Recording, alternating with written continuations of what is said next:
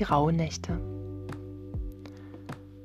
Heute möchte ich dir ein bisschen was über die Rauhnächte erzählen und wie du sie für dich gut nutzen kannst. Ja, was sind die Rauhnächte? Es gibt verschiedene Quellen. Die einen besagen, dass es diese Tage zwischen dem 24.12. und dem 6.1. sind. Zwölf Tage, die jeweils für einen Monat des folgenden Jahres ja, symbolisch stehen. Und es gibt aber auch Quellen, die davon ausgehen, dass die Rauhnächte sogar schon am 21.12. beginnen, nämlich mit dem Tag der Wintersonnenwende.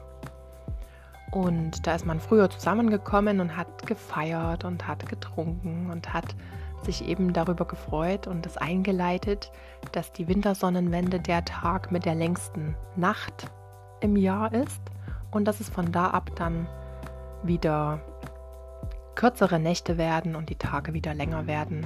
Und das hat man eben mit einem Fest eingeleitet. Ja, und die Rauhnächte sind eben die letzten Tage des Jahres und sie sind Stellvertreter dafür, dass wir wieder mehr auf unsere Intuition hören sollen, ihr Vertrauen lernen dürfen, uns mit ihr verbinden dürfen.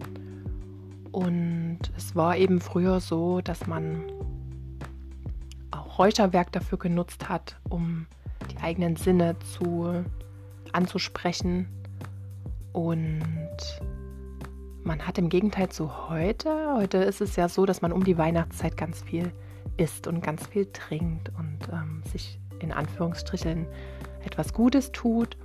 Und früher hat man da ja eher so ein bisschen pausiert und hat weniger Zucker und weniger Alkohol zu sich genommen, eben um diese eigenen Sinne und um die Intuition ähm, besser ansprechen zu können.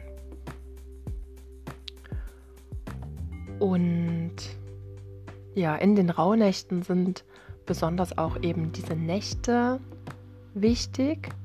Alles, was man da an Informationen erhält in seinen Träumen, das kann eine Rolle im folgenden Jahr spielen.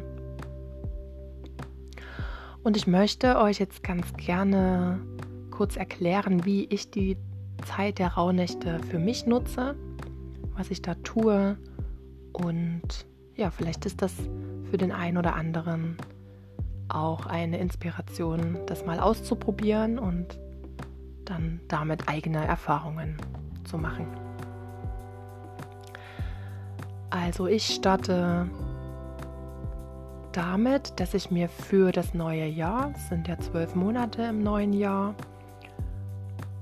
zwölf Wünsche aufschreibe plus einen. Und dieser plus eine ist der, der ähm, sozusagen als Motto für das ganze Jahr ähm, als Überschrift steht. Also das heißt, ich schreibe mir zum Beispiel auf, ja, einfach was mir wichtig ist. Dass ich mehr Zeit in der Natur verbringen möchte oder dass ich bewusster kommunizieren möchte oder was auch immer dich ähm, bewegt und was du in dein Leben und in das folgende Jahr einladen möchtest. Alles das kannst du als Wunsch oder als, als Überschrift formulieren. Und ich schneide mir dann kleine Zettel aus und falte diese zusammen und habe dann sozusagen 13 kleine Zettel vor mir liegen, die aber schon zusammengefaltet sind und ich kann dann eben nicht erkennen, was auf welchem Zettel geschrieben steht. Und dann verbinde ich mich mit dem Monat Januar. Also ich fühle hinein, okay, ich möchte jetzt gerne diesen Zettel für Januar ziehen und dann wähle ich ganz intuitiv einen Zettel aus und schreibe mir darauf zum Beispiel die 1 für Januar. Das gleiche mache ich mit dem Februar. Ich fühle rein, okay, welcher Zettel ist der, der für den Februar als Motto gedacht ist und schreibe mir darauf dann eine 2 und so fahre ich fort bis zur 13. Und dann kann man das variieren und kann, je nachdem, ob man ein bestimmtes Kartenset hat oder ein bestimmtes Tier sich dazu wählt oder ein Musikstück oder ein Buch, eine Geschichte, alles das, was man, ja, was einem wichtig ist, kann man zusätzlich noch ähm, dazuziehen. Also das heißt, ich habe jetzt den Monat Januar, habe diesen verdeckten Zettel und suche mir dazu dann noch ein Lied aus. Und das schreibe ich mir alles auf. Und ja, fahre wieder sofort für jeden Monat und eben für das 13. auch für das gesamte Jahr. Und diese Dinge, die ich dann gern, ganz intuitiv gewählt habe, notiere ich mir und ja, und lege sie mir dann an die Seite speichere sie mir entweder irgendwo ab oder lege sie irgendwo ab, sodass ich dann im folgenden Jahr immer mal drauf schauen kann, okay, jetzt haben wir den Monat Januar, was habe ich denn da gezogen, was ist denn dafür gedacht, unter welchem Motto steht dieser Monat, was ist da wichtig. Und so kann ich über das ganze Jahr immer mal abgleichen und gucken oder auch nachträglich dann am Jahresende schauen, was davon ist denn wirklich eingetreten, wie hat sich das gezeigt. Ja, das ist so eine ganz spannende Reise.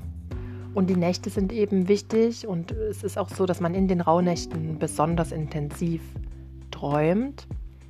Und auch da empfehle ich, so mache ich das, schreibe ich mir dann immer auf am nächsten Morgen, was habe ich in dieser Nacht geträumt, so in Stichpunkten.